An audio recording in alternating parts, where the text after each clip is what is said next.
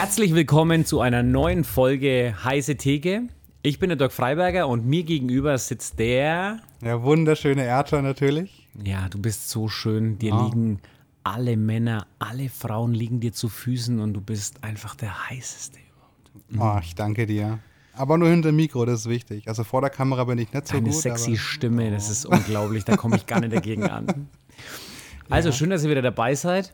Ähm, ja, wir zwei sitzen heute wie immer in der Metzgerei und ähm, unterhalten uns. Wir haben schon ein Thema so im Kopf, aber wie war denn deine Woche überhaupt so? Ja, eigentlich ganz gut. Nicht so effizient, wie ich es gerne gehabt hätte tatsächlich. Also Du bist effizient. Ich meine, so ein Arbeitnehmer kann man sich ja nur wünschen, der effizient denkt. Das ist ja echt die Ausnahme von der Regel, glaube ich. Ja, die, die Sache ist ja folgendes, Dirk. Ich stelle mir immer so einen Wochenplan auf. Und dann weiß ich, was ich die Woche unbedingt geschafft haben möchte. Das ist auch mein Anspruch. Und wenn ich aber merke, es kommt immer was dazwischen oder manche Sachen dauern länger als geplant, weil ich mir vielleicht wieder zu viel vornehme. Da bist du jetzt ungefähr bei meiner Woche. Das, so läuft das ungefähr ab. Ich denke mir, also diese Woche, ah ja gut, ein paar Termine habe ich drinstehen, das muss ich machen und das Tagesgeschäft sowieso. Und dann kommt am Montagvormittag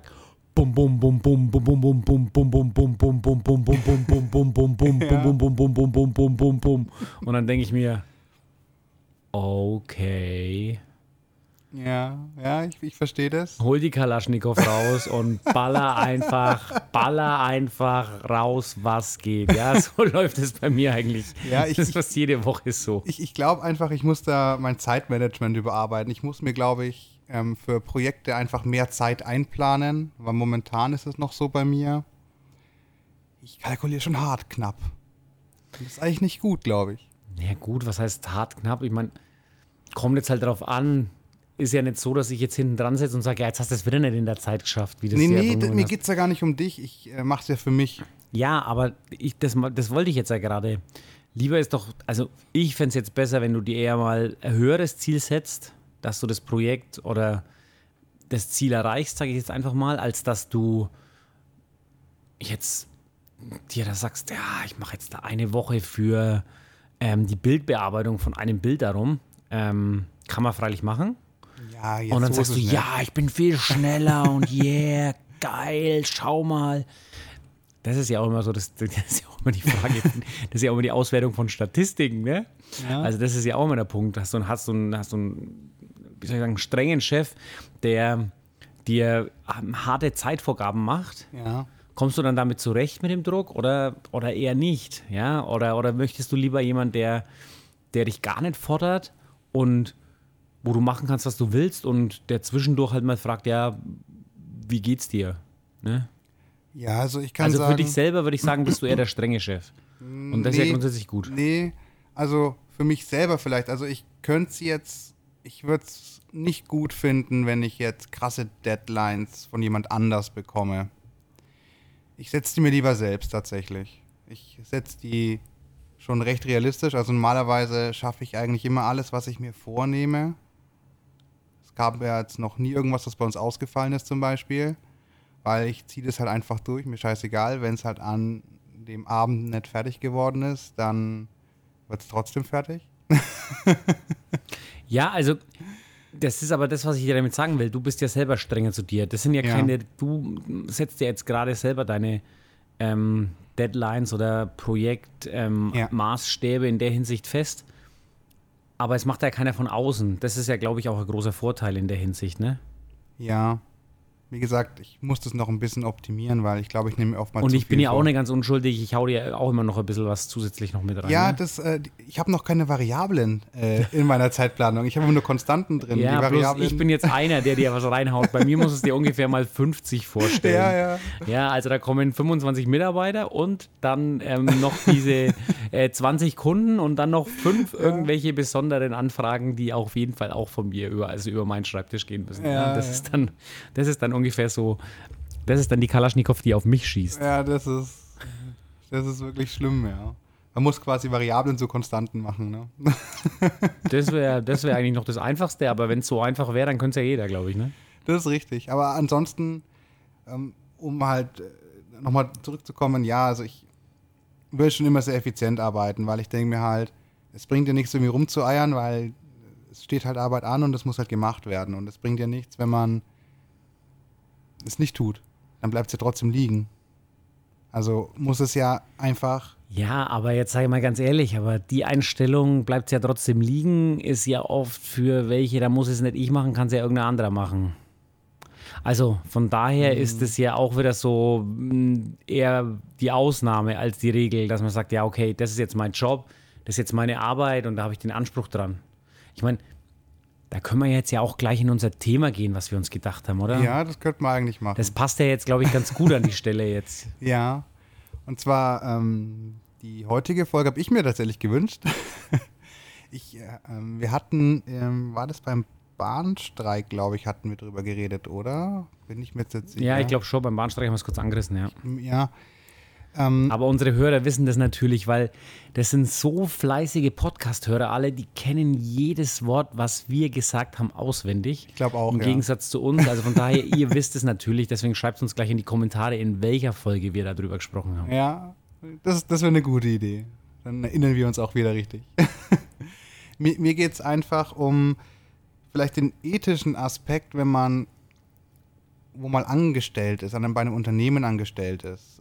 Wenn es um die Arbeitserfüllung quasi geht. Also klar, es gibt den Vertrag, wo festgelegt wird, das und das ist halt zu machen. Über so und so viele Stunden, für die und die Konditionen, bla bla. Ne? Aber es gibt ja auch noch so diesen ethischen, menschlichen Aspekt, den man auch diesen Anspruch an sich selbst eben hat, dass man sagt, ich will diese Arbeit auch machen oder ich weiß, dass ich mit meiner Arbeit auch einen wichtigen Punkt in dem Unternehmen erfülle. Und ich finde, das sollte man differenzieren. Dass man sagt, hey, ich tue das gerne, was ich tue, vielleicht. Oder mir ist bewusst, dass was ich tue, trägt zum Erhalt Firma XY bei. Und das ist nicht nur das, so ein Zeitvertreib-Ding, dass ich irgendwie meine Miete bezahlen kann, sondern einfach auch, ich weiß, dass ich mit meiner Leistung eigentlich einen wichtigen Teil einnehmen kann. Okay, also ich denke jetzt halt, wenn man jetzt diese Frage jetzt hat, die du hast oder diese Klärung jetzt da bringen wollen, dann müssen wir erstmal feststellen, was wäre denn der Idealzustand, das ideale Verhältnis von Arbeitnehmern zu Arbeitgebern und wie sollte im besten Fall ein Unternehmen mit seinen Mitarbeitern, also mit ich sage jetzt mal grundsätzlich nicht mit einzelnen Führungskräften, sondern mit der ganzen, mit seiner kompletten Belegschaft vom ähm, kleinen Hilfsarbeiter bis ähm, zum CEO umgehen. Was denkst, was, was denkst du in dein, aus deiner Sicht wäre so die Idealvorstellung von dem Ganzen?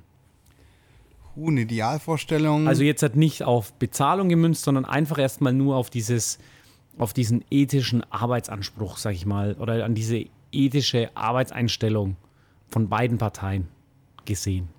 Weil ich denke, das ist ja immer ein Zusammenspiel. Das ist ja nicht nur so, dass man sagen kann, der Arbeitnehmer ähm, kommt dahin und sagt, ja, ich habe einen Anspruch an mich selber, sondern da gibt es ja, ich sage jetzt mal in der Hinsicht auch viele Anforderungen, die da auf den ähm, Unternehmer zukommen.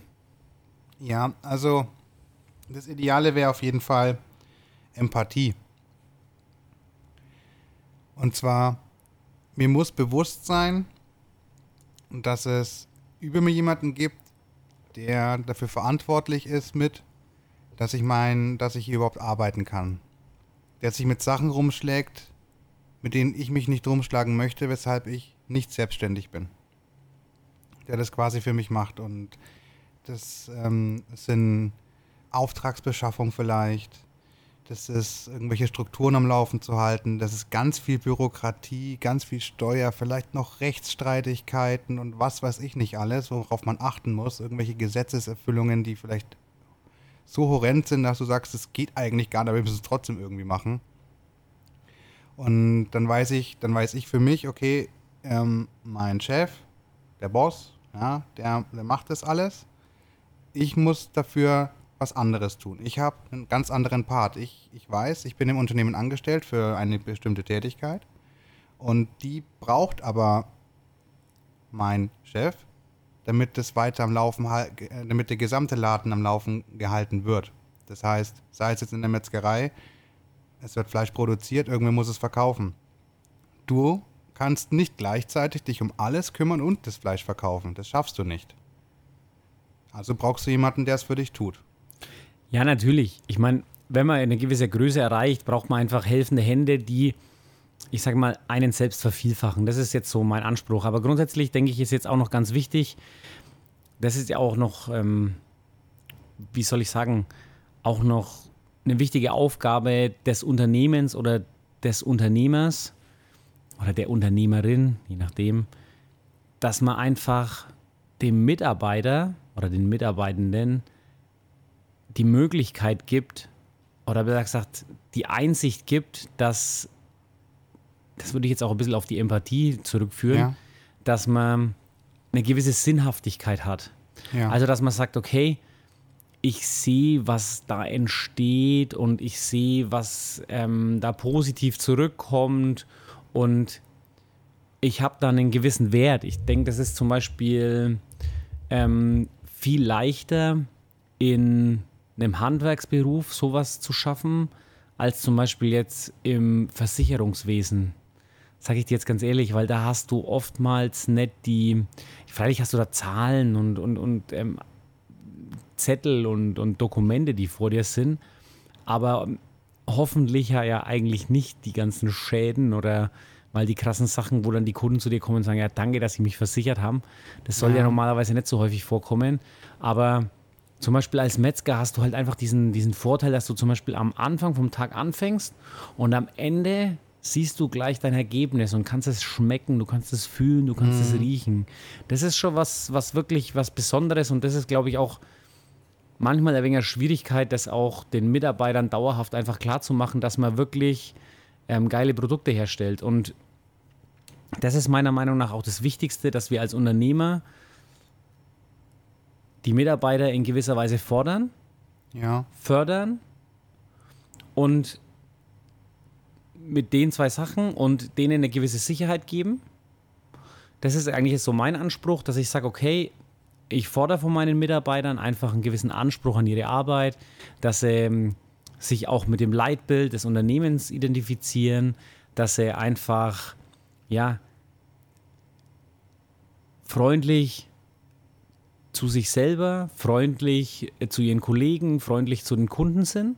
ja. Und ähm, wenn das dann einfach alles so nach und nach funktioniert, dann glaube ich, ist es dann auch so eine, so eine Gemeinschaft, die da zusammenwächst. Und das ist eigentlich jetzt, wir waren ja gerade noch jetzt bei der Idealvorstellung, das ist eigentlich auch die Idealvorstellung. Ich sehe den, das Unternehmen, also meine Idealvorstellung von einem Unternehmen ist eigentlich wie eine große Familie. Das ist eigentlich so, das ist eigentlich meine Traumvorstellung von dem Ganzen, dass man wirklich sagt, okay, man arbeitet da an einem, ja, gemeinsamen Ziel, bringt alles auf den Weg. Die einen tragen, die einen Schultern tragen halt mehr, die anderen Schultern tragen halt weniger. Damit meine ich jetzt vor allem auch das unternehmerische Risiko, was man ähm, wirklich da auch bedenken muss, das ja nicht ganz unerheblich ist. Also im Prinzip mein ganzes Vermögen, was ich mir die letzten 20 Jahre erarbeitet habe, stecken im Ja. Betrieb. ja. Und ähm, das ist schon wirklich auch was, was auch mit, mit Risiko verbunden ist. Ähm, und das muss man halt auch erstmal sich trauen, so viel da zu investieren. Deswegen, ich denke grundsätzlich, es bleibt auch jedem selber überlassen, ob er, ob er sich so entscheidet und sagt, ja, okay, ich gehe jetzt das Risiko und äh, macht es oder macht es nicht. Das ist ja auch das, was du vorhin angesprochen hast. Aber deswegen gibt es ja Unternehmer und ähm, Arbeitnehmer. Aber wie schon gesagt, das wäre eigentlich so diese Idealvorstellung von dem Ganzen. Ja, einfach, dass man halt, ich sehe das ja auch so, dass man halt gemeinsam an was arbeitet, ja. Genau. Und Und was voranbringt, was Neues Genau. schafft, einfach besser wird, auch, also man selber wird besser, das Unternehmen wird besser, alles wird grundsätzlich immer besser. genau, Oder dass man sich einfach auf neue Umstände, also es ist ja besser werden heißt ja nicht unbedingt immer mehr Geld verdienen, sondern besser werden kann ja zum Beispiel auch sein, man muss jetzt halt sich auf neue Gegebenheiten ähm, einstellen oder man muss jetzt halt neue, ich sage jetzt mal, manchmal sind es wirtschaftliche, manchmal sind es auch ähm, einfach persönliche Umstände halt sich neu einstellen und da anpassen. Und das ist, glaube ich, auch eine Veränderung ist grundsätzlich ja nicht immer nur mit auf Geld zu sehen, sondern einfach die, die sich ver zu verändern und anzupassen in jeglicher Hinsicht. Und das ist eigentlich auch interessant bei dem Ganzen. Ja, vor allem klar, viele interessiert am Ende immer, was auf ihrem Konto ist. Das ist auch völlig verständlich. Anders sollte es vielleicht auch gar nicht sein, aber man muss trotzdem bedenken, ähm, erstens, du musst das Geld erwirtschaften, aber du kannst ja auch anders deine Wertschätzung zeigen, noch über dem hinaus. Sei es mit Möglichkeiten zur Weiterbildung zum Beispiel. Ich weiß, beim Pascal hast du es zum Beispiel gemacht. Der wollte sich weiterbilden und du hast ihm die Möglichkeit auch gegeben. Du standest da voll dahinter. Ja, also grundsätzlich gebe ich jedem Mitarbeiter, der sagt, ich möchte mich weiterbilden, die Möglichkeit in meinem Unternehmen. Genau. Und das ist ja auch Vor allem jetzt auch in der Hinsicht, dass sie sagen, okay, ich möchte mich weiterbilden und ich will das machen. Dann frage ich halt einfach mal, also jedem, ich meine, ich frage halt grundsätzlich erstmal, was, wie, wo siehst du dich im Unternehmen in ein ja. paar Jahren? Weil das ist mir auch wichtig, weil ich will natürlich jetzt hier nicht ähm, ich sage jetzt mal, für die Konkurrenz ähm, gute Mitarbeiter hochziehen. Ja. Das ist natürlich auch sowas. Aber ich frage halt grundsätzlich auch, wie willst du das oder für was möchtest du dieses, äh, diese Fortbildung, die du hast, zum Beispiel im Unternehmen einsetzen und solche Sachen. Ja, also das ist mir schon auch wichtig. Also deswegen grundsätzlich gibt es bei mir eigentlich nicht so die Vorbehalte gegenüber, ähm, sag schon, Fortbildung oder Weiterbildung, ja. weil es einfach meiner Meinung nach auch wichtig ist, weil Fachkräfte ähm, oder ich sage jetzt mal, das Mitarbeiterkapital ist eigentlich meiner Meinung nach zurzeit das wertvollste Kapital. Mhm. Und das ist nicht nur, glaube ich, in dieser Branche so, sondern das ist in allen Branchen so. Und jetzt waren wir die ganze Zeit bei der Idealvorstellung. Jetzt müssen wir eigentlich langsam mal. Ja, ich will, will noch was dazu sagen. Ja. Weil, klar, jetzt haben wir nochmal drüber gesprochen, dass es auch im Betrieb, also dass du im Betrieb sagst, Weiterbildungsmöglichkeiten, auch eine, wie gesagt, ein Zeichen von Wertschätzung und Empathie, weil du auch Potenzial bei vielen siehst. Aber du magst ja noch mehr, das kriegen die Leute gar nicht mit und ich finde, das könnten wir jetzt mal kommunizieren. Äh, als Beispiel, ähm, ich kenne mich mit Finanzen überhaupt nicht aus. Ich bin da echt, also mich braucht ihr nicht fragen nach Finanztipps oder was geht jetzt gerade an der Börse oder so, fragt mich das bitte nicht. Ja, also an der Börse bin ich auch raus. Da, da bleibt leider Aber, genug Geld hängen, dass ich das sagen kann. Ich hau jetzt mal noch ein paar Tausender jedes Monat in die Börse rein. Aber der gute Dirk hat mir angeboten, wenn ich mal Fragen habe, dann kann ich sie ihm stellen. Und er hat mich da auch schon supportet, so ist es nicht und mir dann ein paar Sachen gezeigt, wo ich sage, okay, daran habe ich gar nicht gedacht oder ich wusste gar nicht, dass das so geht und hey, das ist ein guter Denkanstoß gewesen. Das heißt, du nimmst dir ja auch Zeit, die nichts mit, also deine Zeit nimmst du für Angelegenheiten, die tatsächlich gar nichts mit dem Betrieb zu tun haben, um jetzt in meinem Fall vor allem mir noch um, zu helfen. Das ist ja auch eine Form von Empathie, dass du sagst, hey, klar, ich habe ja auch bisschen außerhalb des und wenn du da Probleme hast, dann kommst du auf mich zu. Ne? Ja, gut, aber ich sehe das. Also, das ist jetzt auch wieder mein Verständnis von Familie. Der Punkt ist nur grundsätzlich der, die meisten, was heißt die meisten, der Großteil meiner Unternehmerfamilie sozusagen, also meiner Mitarbeiter, ja. ähm, kommen mit sowas erst, wenn es zu spät ist zu mir. Ja. Die schenken mir halt nicht von Anfang an das Vertrauen. Die, die sagen nicht, ja, okay, so und so schaut's aus, sondern ja, aber das liegt halt auch am Typ. Ne? Der eine sagt, okay, ich bin jetzt eher aufgeschlossen, ich frage jetzt halt einfach mal. Mehr als sagen, verpiss dich, kann er nicht. ja. Ähm, also von daher sehe ich das einfach so, das liegt am Charakter vielleicht auch, aber ich bin dafür da. Ich, ich meine, ich bin jetzt kein, wie soll ich sagen, ja, ein Finanzberater. Ich bin jetzt, naja, ich bin jetzt, ich bin kein Finanzberater und ich bin auch nicht die Mutti für alles. Das will ich jetzt damit nicht sagen, aber ich bin, ich bin gerne da, einfach mit, mit Rat und auch mit Tat oftmals zur Seite zu stehen. Und da bin nicht nur ich so, da ist mein Vater auch so, da ist mein Bruder auch so. Jeder, der in dem Unternehmen was leistet, der kann auf unsere Unterstützung auch hoffen, weil das uns einfach wichtig ist. Also da sind schon einige dabei, die wir ähm, ja, teilweise auch unterstützt haben, weil, weil sie kurz vor der Privatinsolvenz waren. Mhm. Ja, also das, wie schon gesagt, das haben die auch wieder reingeholt. Die waren auch fleißig und ähm, das, haben wir bis jetzt auch noch nicht, wie soll ich sagen, das haben wir bis jetzt auch noch nicht bereut, dass wir das gemacht haben. Also ja, und darauf das, wollte ich. So, so, sind wir, so sind wir einfach auch und das ist unsere Einstellung. Also Ja. unsere Mitarbeiter sind uns einfach wichtig.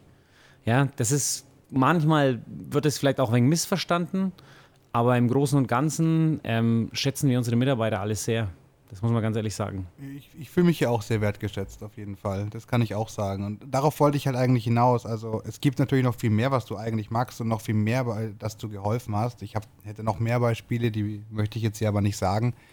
Ähm, aber darauf, darauf kommt es mir eben an, dass du sagst, es gibt eben, du, du, du äh, bist empathisch gegenüber den Mitarbeitern auch außerhalb deines Betriebes. Und das sollten vielleicht einige sich auch mal überlegen. Ist mein Chef wirklich so? Bin ich dann da vielleicht richtig, wenn das nicht ist? Muss ich vielleicht zum Dirk? Ja, also wie schon gesagt, ich denke, jeder hat seinen eigenen Führungsstil. Das ist jetzt halt Ja. meiner. Aber ich denke halt in der momentanen Situation, die wir haben, fühle ich mich halt oftmals auch nicht wohl, muss ich jetzt ehrlich sagen. Das ist echt ein wenig schwierig zurzeit. Also wir haben ja jetzt die ganze Zeit von der Idealvorstellung gesprochen, aber jetzt in der momentanen Situation ist es ja eher so, dass also diese, diesen, wie soll ich sagen, Eigenanspruch an eine gewisse Leistung von den Arbeitnehmern eigentlich selten oder kaum noch zu erwarten ist, vor allem von den jungen Menschen. Und Ja. das meine ich jetzt auch nicht, Ja. ich will das jetzt auch bitte jetzt nicht verallgemeinern. Nein, ja? Also das ist jetzt wirklich so, dass ich sage, da gibt es bestimmt noch ein paar junge Menschen, die auch wirklich was reißen. Und schau, wir waren die Woche bei Madden. Ähm, Ja.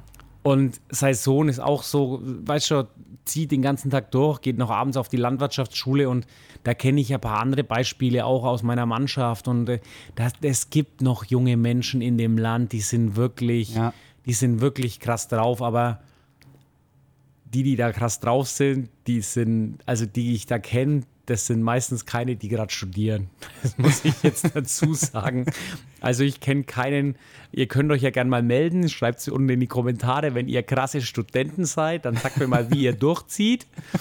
Ähm, da muss ich jetzt ganz ehrlich sagen, und das ist jetzt auch wieder was, was ich jetzt auch krass finde. Ich weiß genau, dass es auch Studierende gibt, die wirklich auch ähm, Gas geben. ja, ich war einer davon. Ja, natürlich. Ja, wir wissen alle, dass du deinen Bachelor mit 1,0 gemacht hast. Du Nein, darum geht es mir gar nicht. Ich wollte nein, sagen. nein, nein, darum geht es dir gar nicht. Nein, du wolltest jetzt nicht hier nein. den Schwanzvergleich machen. Nein, ich nein, nein. schon. Ich wollte sagen, ich habe mir auch Mühe gegeben. Es gibt auch Studenten, die sich Mühe geben. Darauf wollte ich hinaus. Ja, natürlich gibt es das. Aber im Großen und Ganzen ist es doch so, dass 56 Prozent ja inzwischen, glaube ich, aufs Gymnasium gehen. Ja, kann sein. Also über die Hälfte geht ja aufs Gymnasium. Und ähm, Abitur ist ja der Volksabschluss, glaube ich, mittlerweile geworden. ja, quasi, ja. was ja eigentlich komplett, naja, egal. Da brauchen wir jetzt, das wäre wieder eine andere Folge. Aber ja. Was ich damit sagen will, ist, ich finde jetzt halt so vor fünf bis zehn Jahren war das Verhältnis zwischen Arbeitgeber und Arbeitnehmer noch relativ ausgeglichen. Also das heißt, ich habe eine zu, zu besetzende Stelle gehabt, habe ähm, die ausgeschrieben und habe dann, ja, das war auch nicht so, dass ich sage, Unmengen an Bewerbungen bekommen habe, sondern ich habe einfach noch ein paar Bewerbungen bekommen. ja. Aktuell bekomme ich gar keine Bewerbungen mehr. Also vor allem jetzt für Fachkräfte. Also Metzger kriegst du, die, die werden, da kannst du sagen, das ist wie, wie Schwarzmarkthandel. Was ich jetzt nicht mache, ist auf jeden Fall, ähm, was ich nicht machen werde, ist, dass ich mich irgendwie einlasse, dass ich irgendjemand abwerbe. Das werde ich nie machen. Das ist auch eine ganz krasse ähm, Einstellung von mir, weil wenn das einer bei mir machen würde, der würde hart auf den Sack von mir bekommen. Ja. Ähm, also von daher, also abwerben kommt für mich nicht in Frage. Ja. Jeder, der bei mir eingestellt wird, der hat sich selber beworben. Und Ja. das werde ich auch nie anders machen. Das finde ich richtig. Oder du hast ihn durch Zufall gefunden. Gibt es ja auch öfter mal. Ja, was heißt doch Zufall finden? Ich meine, wenn die Initiative von dem Arbeitnehmer ausgeht, dann ist es, ich meine, wenn der, ist, der muss ja irgendwie von einem Kollegen kommen oder auch nicht, ne? Das ist, geht ja nicht. Aber ich werde auf jeden Fall nie jemanden aktiv ansprechen und sagen, willst du nicht zu mir kommen? Das würde ich nicht machen. Das werde ich auch nie in Zukunft machen. Bei mir hast du es gemacht. Ja, aber du warst ja noch in keinem Arbeitsverhältnis. ja. Nee, mir ging es Ja, natürlich kann ich jemanden ansprechen und sagen, ey Junge, was ist los mit dir? Komm zu mir. Ja. Ja, also von daher, Ja, stimmt. Bei dir habe ich es gemacht, aber du warst ja in keinem Arbeitsverhältnis. Nee, ich rede ich jetzt, halt, ey, ganz ehrlich, also was ich für Stories da teilweise höre, das ähm, hat mir, habe ich ähm, zufällig getroffen, ähm, der Gründer der Bäcker-Nationalmannschaft. Okay. Ähm, hat er mir erzählt, dass sein Kollege, dass die Headhunter, die Abwerber von den Metzger, also vor allem von den Fahrern und so, ne? Von, seiner, von, den, von der Bäckerei, da stehen die nachts um eins am Tor und klopfen an die Fenster von den Fahrern und geben denen die Kärtle, hier bitteschön, kommt zu Was, uns. was ist das denn für ein Verhalten? Ey? Also, wie schon gesagt, da sind wir teilweise schon in, in, in Dimensionen oder in, in, in Sphären geraten, wo ich sage, das ist ja nimmer normal. Also, das ist ja schon die, der letzte Akt der Verzweiflung, das die da machen. Und ähm, aus der Hinsicht ähm, muss man da einfach was tun. Und das Problem, was ich heutzutage einfach sehe, auch bei den jungen Menschen, wir nochmal auf die kommen, ist, die haben ja in gewisser Weise zurzeit keinen Druck mehr. Also das meine ich jetzt mit keinem Ja. Druck, meine ich jetzt in der Hinsicht, ähm, die kommen aus dem Studium, die kommen von der Schule runter und das Elternhaus sagt, ja, mach halt mal irgendwas, überlegst dir halt. Oder die kommen nach dem Studium raus und denken sich, naja, was mache ich denn jetzt? Uh, Work-Life-Balance. Also, erstens mal müssen wir festlegen, in Deutschland muss keiner mehr arbeiten. Und die Differenz von Bürgergeld zu einem Einstiegsgehalt, egal von was, ist jetzt nimmer so hoch, muss man ganz ehrlich sagen. Weiß ich jetzt nicht. Ja, kommt halt drauf an. Also- ich meine, freilich ist es, ist die Differenz geringer, wenn du in München oder in Berlin wohnst, weil das sind einfach die Mieten höher.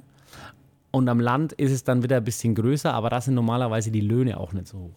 Also du kriegst als Alleinstehender 563 Euro. Mhm. Das kriegst du. Und was kriegst du noch? Du kriegst, ähm, Mhm. Eine 80 kriegst- Quadratmeter Wohnung. ja, du kriegst Bedarfe für Unterkunft und, und Heizung in Höhe der angemessenen Verwendungen oder Aufwendungen. Mhm. Genau. Genau. Also eine Aber- 56 Quadratmeter Wohnung plus die Nebenkosten. Na, nicht alles. Es wird nicht alles übernommen. Es wird nur bis zu einem bestimmten Grad übernommen. Ja, bis zu dem Grad, der angemessen ist. Also das heißt, wenn du eine, eine Ein-Zimmer-Wohnung oder eine Zwei-Zimmer-Wohnung hast, die in, in Nürnberg mal locker 600, 700 Euro oder 800 Euro warm kostet, Mhm. wird die übernommen? Das kommt drauf an. Auf was? Inwief also das Ja, wenn du Bürgergeld hab- bekommst, wird die übernommen. Ich habe beim ganz einfach. Bundesministerium für Arbeit nachgeguckt und das sind Ja. immer Einzelfallentscheidungen. Das Amt kann nämlich genauso verlangen, dass du umziehst, wenn, sie ein, wenn es eine günstigere Alternative gibt und Ja, so weiter. natürlich. Das ist ja kein Problem. Das ist ja auch richtig so. Außerdem Aber das, kann das ähm, Amt halt dann normalerweise sagen, keiner und das, das wird auch nicht verlangt, weil doch, dann. doch, das wird geprüft. Ja, natürlich wird es geprüft, aber denk, denke mal dran, da muss auch dann ähm, der Umzug irgendwie finanziert werden. Ja, aber das Amt kann zum Beispiel ja verlangen, dass der Teil, ein Teil deines Bürgergelds dann dafür für die, für die Differenz draufgeht. Die könnten sagen, die andere Wohnung ist halt günstiger, du könntest jetzt umziehen oder du musst den Teil dann selber noch erbringen. Ja, aber du findest zurzeit in dem Bereich in Nürnberg zum Beispiel nichts. Das verspreche ich dir. Schau dich einfach mal um. Ja, Keine Chancen. In dem unteren Bereich ist abgegrast. Wirklich. sein, also das ist der nicht. Punkt. Deswegen wird auch die Agentur für Arbeit keine Wohnungen finden, die günstiger sind. Also lass man das einfach mal. 800 Euro. Das heißt, du hast 1300 Euro ohne nichts. Du musst nichts tun dafür. 1300 Euro. Wie gesagt, ich würde es nicht so pauschalisieren. Aber Ja, würde ich jetzt, ich, wie schon gesagt, wir reden jetzt einfach von Nürnberg, wir pauschal, Okay. pauschalisieren nicht. Ich gebe dir recht, dass es vielleicht, ähm, ich sage in Hintertupfing, ähm, weit irgendwo außerhalb von, von den Ballungsräumen besser Ja. ausschaut, also von der Miete her und da Ja. ist es dann niedriger, das ist okay. Ähm, ich denke aber grundsätzlich mit ähm, 563 Euro fürs Nix-Tun, was du zur freien Verfügung hast, ja, nicht ganz. Du musst ja trotzdem davon auch Strom bezahlen und sowas. Kommt ja auch noch dazu. Das wird nämlich auch nicht komplett übernommen. Ja, aber Nebenkosten werden übernommen, Digga. Nur zum angemessenen Teil. Ja, nur zum angemessenen Teil, genau. Also, wenn deine Nebenkosten das sind, dann werden die auch übernommen. Wenn sie sind, ja. Genau. Also wenn du nicht den teuersten Stromanbieter hast und nicht ähm, plötzlich für einen Ein-Personen-Haushalt 1500 Kilowattstunden, sondern 5000 Kilowattstunden brauchst im Jahr, dann übernehmen sie den auch komplett. Also hast du auch schon wieder 100 Euro im Monat nochmal extra. Also, dass wir uns jetzt richtig verstehen. Es hat keiner Druck in diesem Land. Ja. Hat's nicht. Wir müssen nicht, aber wir verhungern nicht. Wir haben keinen Leidensdruck in der Hinsicht. Ich meine, In man muss, man muss trotzdem sagen, es gibt ganz viele Sachen. Ich will nicht das Thema jetzt zu krass aufmachen, aber es wurde auch erwiesen, dass viele Bürgergeldempfänger komplett in Armut leben, weil das tatsächlich immer noch zu wenig Geld ist. Gibt es immer noch. Das Ja ist klar, auch es, erwiesen. es ist nie genug. also klar. vor allem auch was soziale Teilhabe betrifft und sowas. Aber das machen wir jetzt gar nicht auf. Wir, wir sind ja am, am Anspruch und diesem fehlenden Druck. Also wenn ihr euch dann eine Folge wünscht, ob wir das mal genauer beleuchten sollen, machen wir gern, aber hier jetzt nicht. Also, ich sage jetzt einfach mal, wir haben ein soziales Netz, darauf, Ja. da, wir sind uns darüber einig Ja. und man muss nicht auf der Straße schlafen, man hat noch was zu essen. Also man muss nicht auf der, Straße, auf der Straße schlafen, stimmt jetzt auch nicht, weil es kann ja sein, dass du keine Wohnung bekommst. Ja, aber in Deutschland gibt es genug Wohnungen, bloß nicht in den Ballungsräumen. Ja, wie gesagt, das ist ein komplexes Thema. Also ja, also wie schon gesagt, ich würde mal- sagen, Also, ich würde es einfach mal so festhalten, für den großen Teil, weil wir brauchen jetzt nicht über Ausnahmen reden, sondern wir reden über den großen Teil der Bevölkerung, ungefähr sagen wir es doch so. in der- 95 Prozent, das sind wahrscheinlich mehr, aber 95 Prozent haben wir ein soziales Netz. Die haben alle was zu essen, die haben eine Unterkunft, also das heißt, die sind, die sind im Warmen, ja, Mhm. und müssen nicht um Leib und Leben fürchten. Ich würde es ich würd's dahingehend ergänzen, dass wir sagen, in der Theorie, okay?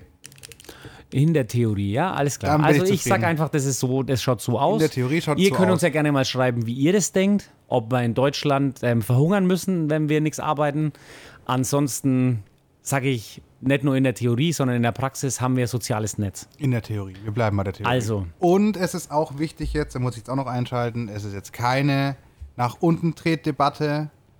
Nein, wir überhaupt sind, nicht. Wir sind ich will froh, das dass es das Netz gibt, okay? Ja, Ja. was heißt das Netz gibt, aber es wird bald nicht mehr bezahlbar sein. Aber das ist jetzt wieder ein anderes Thema. Da wollen wir jetzt gar nicht weiter drüber reden. Ich will jetzt einfach nur festhalten, wir haben ein soziales Netz. Also, das haben wir jetzt erstmal. Genau.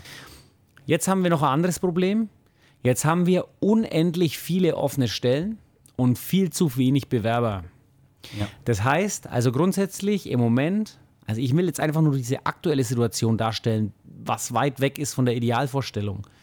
Es kommen vor allem junge Menschen mit einer Vorstellung in ein Arbeitsverhältnis, die einer Realität komplett fern ist. Und das lerne ich nicht nur bei mir hier kennen, sondern das bekomme ich auch immer durch Erfahrungen ähm, anderer mit. Ich habe mich heute erst wieder mit einer, ähm, mit einem, wie soll ich sagen, mit einer Kundin von uns, die uns öfter bucht, ähm, unterhalten und die hat gesagt, sie bilden jetzt gar nicht mehr aus, weil sie einfach die Okay. Schnauze voll haben. Ähm, Was, die, was für eine bildet, Branche? ähm, die bildet normalerweise Kaufleute für Veranstaltungsmanagement aus. Ah ja, verstehe. Und sie hat gesagt, die zwei Azubis, die sie jetzt bekommen hat, die hat sie gleich wieder rauskaut im Dezember, die im September angefangen hat, weil sie gesagt haben, ey, ganz ehrlich, ähm, ihr kommt mir jetzt halt nach vier Wochen mit ähm, Homeoffice, ihr seid im Veranstaltungsbereich, das heißt, ihr müsst vor Ort sein, ihr müsst die Leute, also ganz ehrlich, hat sie gesagt, es geht überhaupt nicht. Ne? Wir wollen hier Veranstaltungen machen, wir wollen hier was organisieren, wir wollen ähm, schauen, dass unsere Gäste glücklich sind und ihr wollt es aus dem Homeoffice steuern. Dann herzlichen Glückwunsch, ähm, macht euch selbstständig. Ja, und da haben sie gesagt, wir machen es Ja. jetzt einfach gar nicht mehr. Ich habe einfach keinen Bock mehr, weil wir investieren da immer so viel rein und es ist ja auch so, ein Azubi braucht ja auch Ressourcen. Das ist ja nicht so, dass du dann sagst, ja, ja, den, den hockst da hin und dann macht er, sondern du musst dem ja was beibringen, du musst ja den beaufsichtigen, du musst Ja. denen ja Anweisungen geben, du musst ja prüfen, du musst ja, das ist ja, kannst ja sagen, du bist ja da eigentlich am Anfang vor allem extrem viel mit dem beschäftigt, eher mehr, als wenn du selber machen würdest. Ja. Und deswegen hat sie gesagt, ich habe keinen Bock mehr. Wir haben uns einfach eine Teilzeitkraft eingestellt, die ersetzt die zwei Azubis und ich habe jetzt meine Ruhe. Und fertig. Also, ich denke, dieser Überdruss bei uns, der wird auch immer mehr und wenn du jetzt halt dann immer auch so Bewerber bekommst, wir haben ja letztens diesen, diesen lustigen Short da gesehen, ähm, so was sind deine Qualifikationen, so als Frage und dann fängt er an zu tanzen. also, wie schon gesagt, das ist. Ähm, also bei einem Eventmanagement wäre das ja nicht schlecht, da wärst du ja schon Event.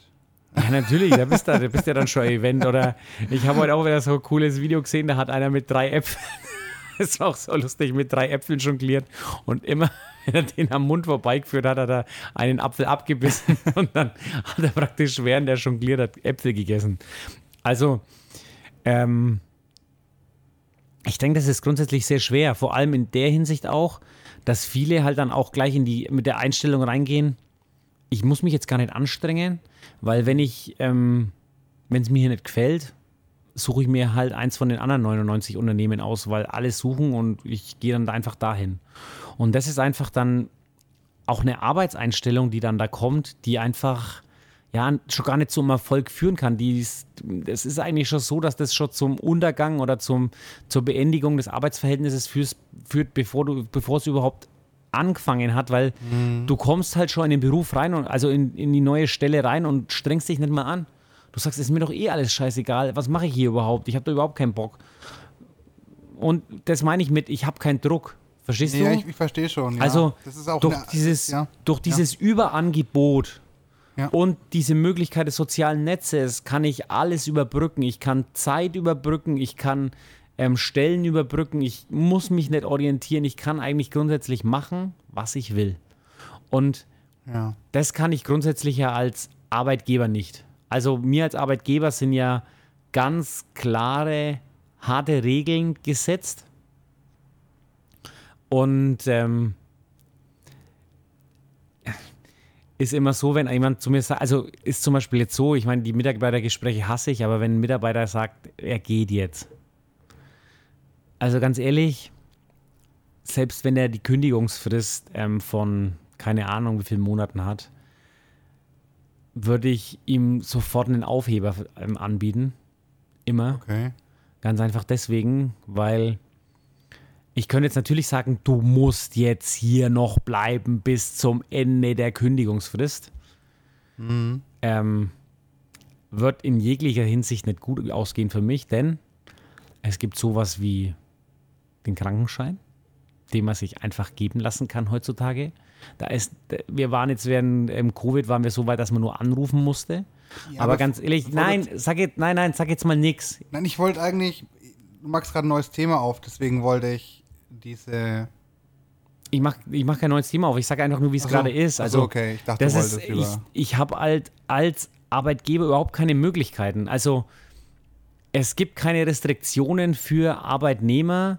Ähm, um die Arbeitsleistung zu erfüllen. Das ist eigentlich das, ähm, was ich dir damit sagen wollte. Es ist nur möglich, ähm, durch, ich sage jetzt mal, durch eine gewisse Motivation, durch eine Einstellungssache, aber da muss eine Grundeinstellung des Arbeitnehmers einfach da sein, dass man den Arbeitnehmer dazu bringt, Teil des Ganzen zu werden und für alle mitzuwirken. Aber wenn er die Grundeinstellung nicht hat, hast du praktisch keine Möglichkeiten, ihn zu irgendwas zu zwingen. Um. Ähm. Also ich meine jetzt wirklich, zwingen ist nicht mein Anspruch, muss ich ganz ehrlich sagen. Das wäre mir viel zu anstrengend. Ja. Aber im Großen und Ganzen hast du auch keine, Rest also du hast nahezu keine Möglichkeiten, irgendwas in irgendeiner Weise durchzusetzen. Also es gibt Möglichkeiten tatsächlich. Jetzt in dem Fall wird es wahrscheinlich schwieriger, da wird es nicht viel bringen, wenn die Kündigung eh schon auf dem Tisch liegt. Aber das äh, Landesarbeitsgericht in Köln hat am 3.5.2022 geurteilt. Das Aktenzeichen könnte ich jetzt vorlesen. Oder wer sich äh, dafür mehr interessiert, der guckt gerne mal keine Werbung, ich will nur die Quelle nennen, bei äh, Kanzlei WBS vorbei. Das ist die von Christian Solmecke, ein sehr berühmter YouTube-Anwalt. Da ist ein Blogbeitrag dazu verlinkt, äh, äh existent. Da könnt ihr das überprüfen. Ähm, da ist es nämlich, wenn Arbeitnehmer unterdurchschnittlich performen, dann kannst du die kündigen. Die Leistung muss aber erheblich um ein Drittel unterschritten worden sein. Ja, alles schön und gut. Das ist, also grundsätzlich ist es ja nicht das Ziel eines Unternehmers, seine Mitarbeiter zu kündigen. Nein, ich wollte nur sagen, dass es auf, Möglichkeiten gibt, wenn jemand seine Arbeit nicht richtig machen möchte oder nicht. Ich weiß nicht. Wie gesagt, ich habe einen ganz anderen Anspruch. Ich will jetzt hier niemanden schlecht reden. Wie schon gesagt, Ercan, dass du mich jetzt nochmal richtig verstehst. Ich Ja. habe nicht gesagt, dass ich keine Möglichkeit finde, einen Mitarbeiter rauszuschmeißen. Da muss ich ganz ehrlich sagen, habe ich überhaupt keine Probleme. Also einen Mitarbeiter aus dem Unternehmen zu befördern, ist gar kein Thema. Aber dass wir uns nochmal richtig verstehen. Ich habe nicht gesagt, ich habe kein, kein Problem ähm, oder ich habe ein Problem damit, einen Unternehmer zu kündigen. Habe ich nicht. Wenn, das, wenn, wenn ich das will, kann ich das. Da gibt es unendlich viele Möglichkeiten. Ja, okay, so tief im Arbeitsrecht bin ich dann auch nicht drin. Ja, ich sag dir jetzt halt nur, Ja. vor allem, du brauchst halt nicht die rechtliche Seite anschauen, sondern du musst da einfach nur mal die Realität anschauen. Verstehst du? Das gibt ja Punkte. Auf was ich raus will, ist, es gibt keine, keine Möglichkeit, den Arbeitnehmer zu verpflichten, Leistung zu erbringen. Das will ich dir damit sagen. Du kannst ihn so. freilich rauswerfen, aber Ja. eine, eine Entlassung ist ja erstens, ich habe dir gesagt, es gibt ja praktisch keine Fachkräfte auf dem Markt. Ja. Deswegen bist du ja schon fast erpressbar als Unternehmer. Und so fühlen sich viele auch. Ach so, okay, ja. Also, dass du mich jetzt verstehst. Ja. Es ist ja nicht der Sinn, dass ich jemand einstelle, den ich dann rausschmeißen will. Das will ich doch gar nicht. Ich möchte ihn ja nur als Teil des Unternehmens gewinnen und dass er das Unternehmensleitbild bringt und einfach dazu beiträgt, dass das Unternehmen erfolgreich bleibt oder Wird. erfolgreicher wird. Ja. Und freilich könnte ich sagen, ja, ich schmeiß dich raus. Super, du passt nicht. Ich meine, das kann immer mal sein. Ja, klar. Aber ähm, dann ist er angestellt bis zur Probezeit und danach hat er keinen Bock mehr, weil er sagt, ja, okay, jetzt bin ich fest angestellt, jetzt mache ich erstmal krank. Ja, dann schmeißt Ja. ihn wieder raus und bist aber auch nicht weiter. Und der Punkt ist, was ich damit sagen will, ist, er kann es halt einfach machen. Weil wenn er sagt, ja gut, ist mir jetzt zu blöd, dann geht er halt zum nächsten Ja. und macht dann da, zieht dann da die gleiche Show wieder ab. Und er hat im Moment die Möglichkeit, den, den Stellenhopper zu machen. Der kann einfach hüpfen von Stelle zu Stelle zu Stelle. Das spielt ihm überhaupt keine Rolle. Und das ist das, was ich meine, was im Moment einfach so ein krasses Ungleichgewicht macht. ja. Also wir als Arbeitgeber brauchen händeringend Mitarbeiter, aber Ja. auf der anderen Seite ähm, kann der Arbeitnehmer eigentlich machen, was er möchte. Und da fühle ich mich oftmals halt einfach, ja, also mein Anspruch ist ganz klar, jeden Mitarbeiter fair zu behandeln und auf die Reise mitzunehmen und ihn zu, zu unterstützen, wo ich kann. Aber manchmal denke ich mir dann auch, boah, herzlichen Glückwunsch, für was tue ich mir das an? 70 Mitarbeiter haben wir. Ja. Sind alles Vollzeitkräfte, aber wir haben 70 Mitarbeiter. Ja. Verstehst du? Ich, Ich bin übrigens so fertig sehr für zwei. ha, ha, ha. Also, wie schon gesagt, das sind so, das sind dann so Sachen, wo ich sage, muss ich mir den Stress wirklich geben? Jedes Monat, wenn dann die Sozialversicherungen kommen und äh, die ganzen Abgaben und das, das, also ich überweise immer gerne das Nettogehalt meiner Mitarbeiter. Das muss ich ganz ehrlich sagen. Das überweise ich echt immer gerne, weil ich habe ein tolles Team und die sind echt fleißig und das ist, das überweise ich gerne. Aber was sie halt immer nicht sehen ist, dass ich halt ungefähr nochmal den gleichen Betrag, den die halt überwiesen bekommen haben, schon vorher an Vater Staat abgedrückt habe. Und das ist was, was mir halt auch tierisch auf den Sack geht. das muss ich halt auch wieder ganz ehrlich sagen. Also ich würde, ganz ehrlich, würde ich sofort, würde ich sofort unterschreiben, am liebsten ähm, die zwei Beträge alle auf die Konten meiner Mitarbeiter, das wäre das Allerbeste. Da würde wir, ich mich natürlich, fühlen. wir stehen natürlich trotzdem hinter dem Sozialsystem. Das müssen wir auch sagen. Ja, natürlich stehe ich auch in dem Sozialsystem, aber nicht in der Form, weil das ist ganz einfach, es ist einfach marode. Ja, Ja. und das ist, glaube ich, das ist, glaube ich, unsere, unsere komplette politische Arbeit der letzten, ich würde schon fast sagen, 30 Jahre ist eigentlich nicht darauf ausgerichtet gewesen, langfristig Probleme zu lösen, sondern einfach nur, ähm, ich vielleicht in den 90ern haben sie noch ein paar gute Sachen gemacht, aber ich glaube, ab der Jahrtausendwende ist eigentlich alles nur noch so ein bisschen wischiwaschi, oberflächlich, was weiß ich was gemacht worden und mehr ist, nicht. Es ist, ist, ein sehr spannendes Thema. Da könnte man auch mal machen. Da würdest du jetzt sogar gegenüber eines Experten sitzen, weil ich das tatsächlich im Studium hatte. ja. Aber. Da bist du ein Experte, wenn du studiert hast. Ja, weil ich das in einem Fach hatte. Mehr als du. So. Yes. Einmal Super. bin ich mal vorne dran, nenn nur der Dirk. Ja, jetzt kommt dann wieder Theorie und Praxis, ne? Aber worauf ich hinaus will, ist, also mir, mir, gefällt dein Punkt da schon ganz gut, dass du dir das halt trotzdem antust, so wie du es zwar jetzt in Anführungszeichen mal schilderst, weil es gibt ja auch gute Menschen, die tatsächlich äh, darin einen Sinn sehen und da sich so weit identifizieren und die Arbeit eben als wichtigen Teil für sich auch entscheiden. Also ich persönlich habe jetzt auch die Erfahrung bei dir gemacht. Ich habe ja schon auch verschiedene Firmen kennengelernt und ähm, das bei dir gefällt mir so gut, weil ich mich auch selber gut entwickeln kann dadurch. Ich kann mich selber verbessern, mich selber immer weiter fordern und es wird vielen, glaube ich, auch gar nicht gegeben. Weil viele, glaube ich, checken das ja, auch gar aber nicht. Ja, ich sag dir ganz ehrlich, es ist halt grundsätzlich so, du kannst dir jeden Tag selber eine Challenge machen Du musst sie halt einfach nur machen. Ich denke, der Betrieb von mir, der gibt jedem jeden Tag eine Challenge, sich ja. selber besser zu machen. Aber du musst den Anspruch an dich haben und nicht erwarten, dass immer von außen jemand kommt und dir einen Arsch tritt und sagt, so, heute wirst du mal besser. Das, das kann ich mir mit 70 Mitarbeitern halt auch gar nicht, gar ja, nicht leisten. Nee, da, mir geht es jetzt gar nicht darum. Mir geht es einfach darum, dass es wahrscheinlich auch Unternehmen gibt, die halt einfach nicht diese Möglichkeit geben, überhaupt, dass man sich, weil die Sache ist ja, du, wenn man jetzt wo arbeitet, heißt es ja, du, klar, du erwirtschaftest natürlich Geld fürs Unternehmen, aber du erwirtschaftest ja auch Erfahrungen für dich und machst dich ja auch noch wertvoller dadurch. Das, ich glaube, das haben viele gar nicht auf dem Schirm, dass ähm, wie du deine Arbeit machst oder wie du dich da entwickelst, das auch förderlich für dich selbst sein kann, auch über deinen allgemeinen Wert vielleicht, ja. Ich glaube, das, das das differenzieren, glaube ich, viele gar nicht. Sagen, ja, ich mache meine Arbeit halt, da kommt dann mein Nettogehalt und dann passt das schon irgendwie. Aber dass man auch Chancen darin sieht, dass man sagt, ich arbeite bei Unternehmen XY und das bringt mir ziemlich viel, weil ich mich da selber noch krasser entwickeln kann dadurch und irgendwie noch neue Fertigkeiten erlerne und lerne mit Situationen zum Beispiel umzugehen, die, äh, ähm, auf die ich nie gekommen wäre vorher, sich so, so da so einfach äh, so eine persönliche Reife dann noch mit reinbringen, diesen Wert, den kann man ja nicht in Geld fassen. Und ich glaube, das verstehen viele auch gar nicht.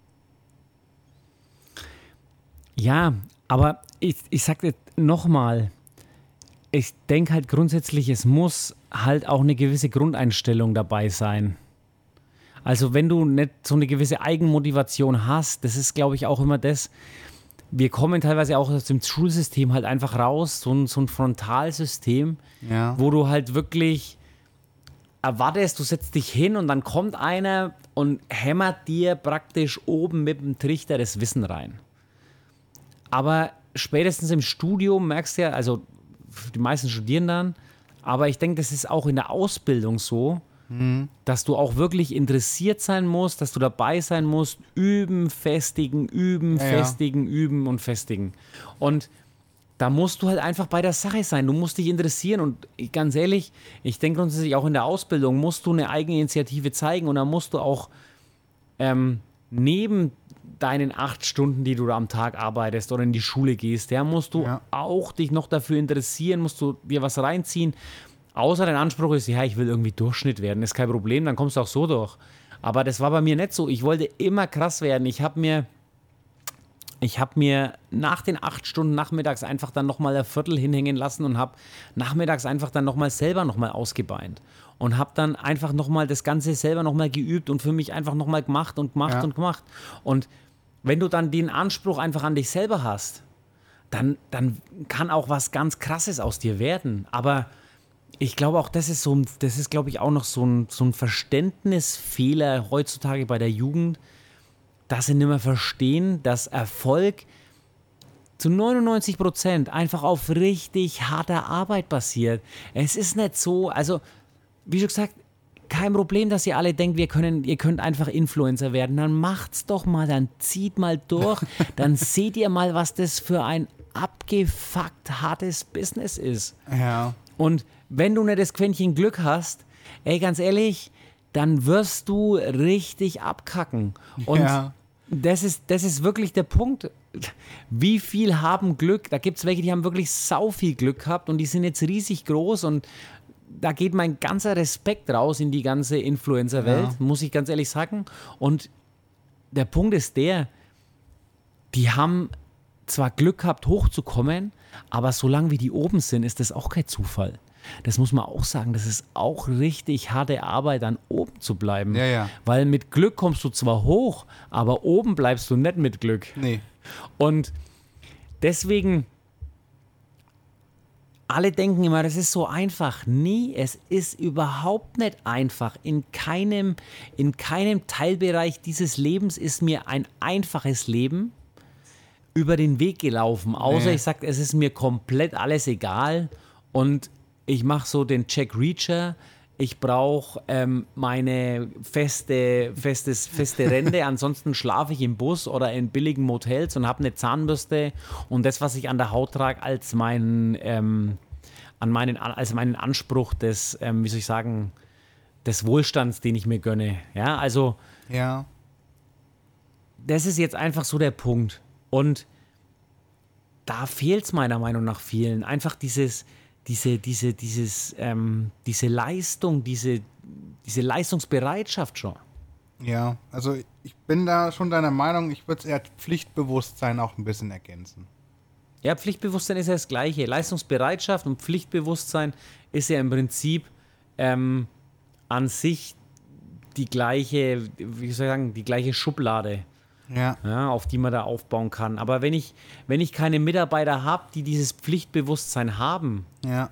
ja, dann habe ich auch keine Möglichkeiten. Ja, ich kann sie freilich wieder entlassen. Das ist super. Ja, klar. Aber bringt mich ja als Unternehmer nicht weiter, weil meine Stelle ist ja dann wieder nicht besetzt. Muss ja wieder weitersuchen. Ja, ich, ich verstehe das schon. Und ich persönlich, ich weiß nicht, vielleicht könnt ihr jetzt auch mal in die Kommentare schreiben, ich kann es einfach nicht verstehen, wenn ich einen Vertrag unterzeichne, mich verpflichte, warum ich dann nicht meine Arbeitsleistung erbringen soll. Ich verstehe es nicht. Ich kann es nicht nachvollziehen. Ich, ähm, ich meine, ich kann, es kann sein, dass ich jetzt hier beim Elfenbeinturm sitze, ja, und sage, Herr, ich habe einen Traumjob gefunden. Äh, deswegen kann ich hier so leicht reden, aber ich habe auch ewig lang gesucht. Ne? Das muss man ja auch ja, wissen. ich sag dir ganz ehrlich, ich habe jetzt auch vor zwei Jahren das erste Mal hat mich auch mein Mitarbeiter geghostet. Habe ich so auch noch nie erlebt. Aber Geghostet? geghostet, wirklich. Ja. Geghostet. Also der ist nicht mehr erschienen und war nicht mehr erreichbar. Okay. Der war einfach, der war War einfach, der war einfach weg. Der, also ich habe dann, glaube ich, ein halbes oder dreiviertel Jahr später, das ist ja dann immer so das Typische, so ein halbes Jahr oder dreiviertel Jahr später, irgendwann meldest du ihn natürlich ab, ne? Das ist ja klar, weil du sagst dann, ja, wenn er nicht da ist, dann was soll ich denn da noch anmelden? Und ein halbes oder dreiviertel Jahr später kriegst du dann immer von der Agentur für Arbeit, kriegst dann halt immer so den typischen Wisch, so, ja, also machen Sie mal bitte den Einkommensnachweis in der Zeit von, von bis war der ähm, Herr XY ähm, bei Ihnen beschäftigt, ähm, machen Sie mal bitte die Angaben dazu. Ja, das ist halt so irgendwie dieses, das ist ja auch eine Form von Pflichtbewusstsein. Wenn man nicht mehr kommen will, dann sagt man es doch einfach. ja, und das ist ja auch kein. Ich habe da inzwischen auch keine Schmerzen mehr damit. Also, was heißt Schmerzen habe ich oftmals schon, wenn es halt wirklich langjährige Mitarbeiter sind. Ja, aber ich meine, was soll denn passieren, wenn, wenn ich jetzt auf dich zukomme und sage, Dirk, mir gefällt es nicht mehr, ich suche mich jetzt, ich schaue mich um. Was willst du machen? Mir eine reinhauen deswegen? Also, Ja, das, das, nein, also wie Eben. gesagt, ich, wie, ich finde das eher wichtig, aber es ändert sich ja manchmal auch einfach was im Leben und dann, dann geht jemand und Ja. das ist, das sind halt einfach, also ganz ehrlich, das ist halt auch mein Job. Ich arbeite ja mit Menschen. Das ist so, so, so schwer wie es ist, aber Menschen sind halt einfach Menschen und das kann man in vielerlei Hinsicht, denke ich, sind wir so positive Lebewesen und in vielerlei Hinsicht könnte ich Menschen halt auch einfach in, in, in ja, Schmerzen zu, zufügen, kann man es einfach so sagen, ja. Also deswegen, man muss da halt einfach eine gewisse, wie soll ich sagen, ja, Empathie halt einfach auch haben. Ja. Und ähm, ich bin immer froh, wenn jemand mir offen, ehrlich und ja, respektvoll gegenübertritt. Und das ist auch mein Anspruch an mein Auftreten gegenüber den anderen. Ja. Also das muss ich halt jetzt auch so ganz ehrlich sagen. Und ich finde es einfach schade, dass es jetzt im Moment so eine, so eine Situation ist und dass wir so eine, so, ein, so eine komische, vielleicht überbewerte ich das auch, weil so viele, weil die schlechten Beispiele mir einfach immer nur so krass auffallen.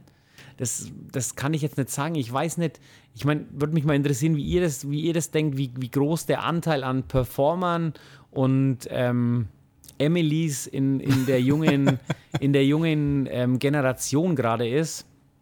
Weil ich glaube, da gibt es wirklich immer noch viele Performer, aber ich kann es nicht, ich kann es jetzt echt nicht einschätzen, ob das 50-50 ist oder das, ob das wie bei den Veganern ist, wo, wo 4% der Bevölkerung so laut schreien, als dass man denkt, dass es 40 sind. Ja, ja. Ähm, das, das kann ich im Moment einfach gar nicht, das kann ich im Moment einfach gar nicht ähm, so richtig einordnen, muss ich jetzt ganz ehrlich sagen. Ja, also ich, ich finde es, also ich bin jetzt die Arbeitnehmerseite und sogar ich finde es blöd. was, was, womit du dich da manchmal herumschlagen musst, weil, wie gesagt, für mich gehört es auch zum guten Ton dazu, dass man einfach auch dem Gegenüber, also man muss ja auch irgendwo Waffengleichheit haben, ja. So wie, wie ich sage, Dirk, ich bin unzufrieden, musst du auch die Möglichkeit haben, darauf zu reagieren. Genauso wie du auch mit mir unzufrieden sein kannst.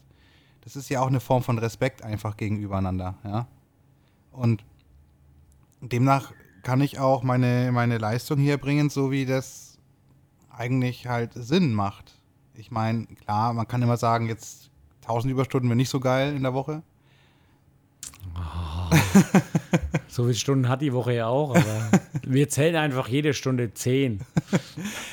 Mir geht es um das Prinzip. Ja, ich einfach. weiß schon, was du meinst. Ich finde das, ich, ich sehe das auch so. Ich denke grundsätzlich, es muss schon noch, also ich kann sicher nicht von einem Mitarbeiter verlangen, dass er so krass durchzieht wie ich. Ja, eben. Also das, ja. das will ich auch gar nicht, weil ich glaube grundsätzlich, die meisten Menschen haben gar nicht die psychische Konstitution, das überhaupt zu schaffen. Ja. Ohne mich jetzt da auch wieder hochzuloben. Das, nee, das soll auch gar nicht, das soll auch gar nicht jetzt, wie schon gesagt, ich denke grundsätzlich, es muss so ein gesundes ähm, Verhältnis einfach sein. Und ähm, ja, ich denke, man muss schon eine gewisse Erschöpfung haben, auch nach, nach acht Stunden Arbeit. Das muss man einfach. Weil wenn man das nicht hatte, dann weiß ich nicht, was man in der Arbeit macht. Ja, kommt wahrscheinlich auf den Beruf drauf an, würde ich sagen. Nee, glaube ich nicht. Ich glaube, jeder Beruf hat so seine ähm, Herausforderung. Und ich glaube, jede Herausforderung, wenn man die annimmt, ähm, lässt einen in gewisser Weise schon, ich sage jetzt einmal, eine Anstrengung, ähm, muss man da einfach aufbringen, um das dann mhm. auch zu schaffen. Also das ist egal, ob man jetzt da, ähm, ich sage jetzt mal, in diesen Blaukittelberufen ist oder ob man da jetzt in, in einem ähm, ich sage jetzt mal, Bürojob ist. Das spielt keine Rolle, das ist alles so. Wir haben ja letztens kurz über das Amt gesprochen und solche Sachen. Also, ich denke, das hat alles seine Herausforderungen, egal ob das jetzt psychisch oder körperlich sind. Ähm, die, also die Herausforderungen, aber die sind einfach da und nach acht Stunden sollte man doch mal sagen können, okay, ich weiß, dass ich heute was gearbeitet habe. Ich glaube, das sollte schon der Anspruch sein, weil wenn man aus, aus acht Stunden Arbeit rausgeht und sagt, ja so, ähm, was mache ich jetzt? ähm, dann glaube ich, äh, stimmt jetzt erstmal was nicht. Ich meine, dass man keine Kraft mehr hat zu gar nichts mehr, ähm, das möchte ich damit nicht sagen. Ja. Aber nach acht Stunden ähm, sollte man auf jeden Fall nicht so drauf sein, wie man gerade aus dem Bett ausgestiegen ist in der Früh. Also kommt natürlich darauf an, welchen Abend man vorher hatte, aber ähm, wie schon gesagt, wenn man ausgeschlafen aus dem Bett aussteigt und nach acht Stunden Arbeit dann immer noch so ist, dann glaube ich, passt einfach was nicht dann, dann ist was schwierig, ja. Aber das ist, denke ich mal, vielleicht auch der Punkt, um nochmal auf diese Azubi-Geschichte dazu kommen von deiner Kundin da. Äh, vielleicht möchten viele auch gar nicht so viel arbeiten. Und das ist ja auch in Ordnung. Hey, wenn sie es leisten können, ist das doch gar kein Problem. Nee, nee, sagen, ich, ich, ich, nicht, ich, ich, ich nee, bald die Hütten meiner Eltern nee, und nee, scheiß nee, doch darauf drauf. will ich gar nicht hinaus. Ich wollte eher darauf hinaus, wenn die halt sagen, das ist halt ein Job für mich einfach und jetzt nichts, wo ich drin aufgehe, dann verstehe ich zum Beispiel, dass man sagt, man will da gar nicht so viel tun dafür. Ja, aber was wollen sie dann mit ihrem Leben anfangen? Also ich meine, also das kann ich verstehen, aber mit sowas fange ich doch erst gar nicht an. Ja, das, das also ist. das ist ja das, was ich jetzt, verstehst du, das ist dann wieder das, was ich nicht verstehe. ja, ja, ich. Ja. Weil die Sinnhaftigkeit in meinem Tun, die Ja. muss ich doch irgendwie erreichen. Das muss doch, das, das muss mir doch klar sein, dass wenn ich das, was ich tue, muss ich doch gern machen. ja. Und wenn ich das nicht mache, dann, ey, ganz ehrlich, aber dann stimmt doch was nicht. Und wenn ich sage, ja, das mache ich, da habe ich eigentlich keinen Bock drauf, das zu machen. Deswegen möchte ich es eigentlich nur drei Tage die Woche machen, aber ich muss auch noch krasses Schmerzensgeld dafür bekommen, dass ich es mache. Ja, sorry, aber was, was machst du hier? Verpiss dich doch einfach. Ja, und ja, ich sehe das ähnlich und, und ich glaube, das ist, das ist dieser, dieser, diese, diese, diese fehlende Bereitschaft, vielleicht, dass die Leute, vielleicht machen die halt einfach auch einen Beruf, das habe ich jetzt aus dem Gespräch jetzt so rausgenommen als mögliche Erklärung, den sie halt einfach machen, ohne jetzt sich da auch verbessern zu wollen oder ohne am Unternehmen arbeiten zu wollen, einfach weil sie den Job einfach nur machen. Weil sie es einfach, weil es halt gerade da ist vielleicht. Ich weiß es nicht. Ich habe am Anfang der Folge schon gesagt, ich verstehe es nicht. Ich äh, gebe immer alles, weil ich mich auch irgendwo verpflichte und mich auch verpflichtet fühle. Genauso wie du dich verpflichtet fühlst. Und dieses Gleichgewicht finde ich gut. Und wenn es aber nicht so ist, dann ist das vielleicht ein möglicher Grund. Also wie schon gesagt, ich denke, da hängt halt auch viel mit dem fehlenden Leidensdruck zusammen, muss ich jetzt ganz ehrlich sagen. Ja, aber brauchst du, also ich, ich sehe das mit Leidensdruck, dass wir uns verstehen. Ich möchte ja nicht, ich möchte jetzt nicht aus weiß gleich schwarz machen. Also, dass wir uns jetzt nochmal richtig verstehen. Ja. Das möchte ich jetzt auf keinen Fall damit sagen. Ich möchte jetzt nicht, dass ähm, wir jetzt hier jeden verpflichten, ähm, das und das zu machen und das muss jeder, weil sonst ähm, muss er auf der Straße schlafen oder so. Das ist alles, das ist Schmarri. Das meine ich jetzt nicht. Ich meine jetzt einfach mit diesem Leidensdruck, man muss sich ja nicht einmal mehr entscheiden. Früher war ja die, sag ich mal, Entscheidungsfindung oftmals durch die Eltern angetrieben oder auch vorgegeben. Da hieß es halt einfach so, du machst jetzt das, du machst du suchst dir jetzt eine Ausbildung und zwar jetzt nach dem Jahr suchst du dir jetzt eine Ausbildung. Du schaust dir das an, was, vielleicht bist du noch gefragt worden, was gefällt dir vielleicht. Ansonsten haben die Eltern gesagt, so, du machst jetzt die Ausbildung zu dem und dem. Ja. Ja? Und heute ist es ja, ah, Mensch, mein Bu, mein Madler, ja, das arme, das arme Ding, ah, das kann doch jetzt noch nicht zum Arbeiten gehen, das ist doch erst 18, 19 Jahre alt, da hat man früher schon ausgelernt und war Vollzeit beschäftigt und hat schon bald angefangen, eine Familie zu gründen. Also das arme Madler, ja, jetzt geht's noch auf die Fachoberschule und dann macht's noch das und danach studiert's dann vielleicht noch ein wenig was und dann macht's noch dies.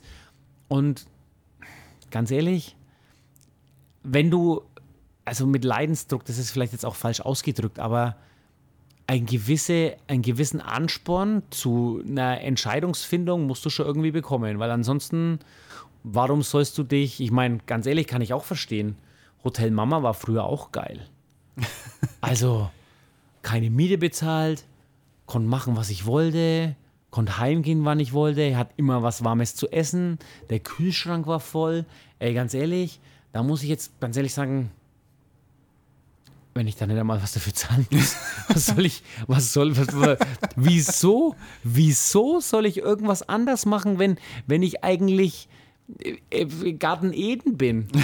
ja, es ist, äh, gibt nichts Besseres, alles warm, keine, keine Ausgaben. Ja, dann noch, meine Mutter hat noch immer meine Klamotten auch noch gewaschen und alles. Ey, ganz ehrlich, es, es hätte eigentlich gar nicht besser sein können. Also, ähm, und wenn ich, wenn ich das dann als Ausgangssituation sehe, ja, kann ich, kann ich freilich verstehen, wenn dann viele dann noch den Arsch gepudert bekommen, dann vielleicht noch ein Taschengeld von den Eltern bekommen und dies und das und jenes noch. Ähm, warum sollen sie da was dran ändern? Warum sollen sie sich da, warum sollen sie ihr Leben auf eigene Beine stellen? Ich meine, das war immer mein Anspruch. Ich wollte schon immer was auf eigene Beine stellen, wollte schon immer was machen. Deswegen gefällt mir auch das Unternehmersein so. Ja. Aber wenn du halt den Anspruch nicht hast und sagst, naja, also komm, kann ich mich morgen mal wieder ein wenig auf die Straße kleben, ähm, fürs Klima, weil Jetzt morgen geht die Welt und Jetzt- ey, ganz ehrlich. nein, nein, aber, nein, komm jetzt, nein. Na, jetzt doch, aber sind- die wir ganzen sind am Ende Emilys- der Folge Ah, jetzt ah ja, warte kurz. Sie kleben sich ja jetzt nicht mehr auf, den, auf die Straßen. Sie machen jetzt nur noch Spaziergänge. Ja, leck mich doch. Echt. Nee, also, ähm, wir sind am Ende der Folge, aber ich fand jetzt noch einen Punkt wirklich gut. Ein Antrieb.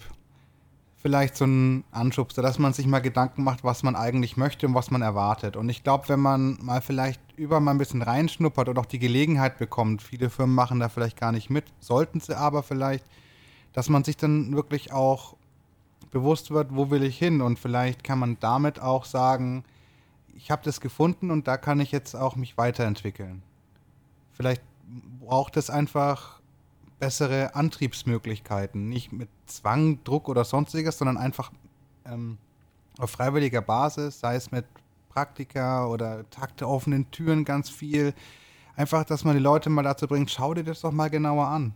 Ja, ich meine, überleg mal, wie viele von den Schülern machen denn heutzutage noch einen Minijob?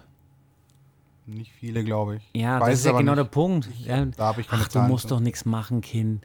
Ah, nicht, nein, das, das machen wir schon. Ah, na, du kannst dich doch jetzt nicht nach der Schule dann da noch drei oder vier Stunden die Woche dann da in den Laden stellen und dann da noch was verkaufen oder machen. Also ich kann dir, ich kann dir, ich kann dir ein bisschen was erzählen. Damals bei mir auf der Wirtschaftsschule haben sehr viele einen Nebenjob gehabt. Das kann ich dir Ja, sagen. damals noch. Aber du bist zwar auch nicht mehr der Jüngste. Also, Ja, ja. ich meine jetzt seit heute. Heute, Ja, wie ja, viele nee, haben dann noch einen ich wollte Nebenjob? ich wollte das nur mal kurz äh, an. Und ich denke, da merkst du ja auch dann schon dieses, dieses Verhältnis zwischen Leistung und Entlohnung. Verstehst du? Ja. Du leistest was und dafür hast du ein Taschengeld. Ja. Und ich denke, das ist, das ist einfach ein Punkt, den muss man halt einfach, den muss man, das muss man halt einfach durchziehen. Ja. Also, wir sind, wie schon gesagt, am Ende der Folge. Leider konnten wir jetzt nicht so das optimale Ergebnis ähm, liefern. Nee, Allerdings- Aber Ansatz, Ansätze konnten wir. Ansätze, glaube ich, sind da. Ergänzt die gerne noch in den Kommentaren. Ähm, wir freuen uns natürlich. Immer schön auf die Glocke klicken und ähm, abonnieren. Ansonsten ähm, hören wir uns demnächst wieder bei der nächsten Folge Heiße Theke. Danke, Erdschan, dass du wieder mitgemacht hast. ich danke dir auch, Dirk. Und euch alle noch eine schöne Zeit. Servus, Leute.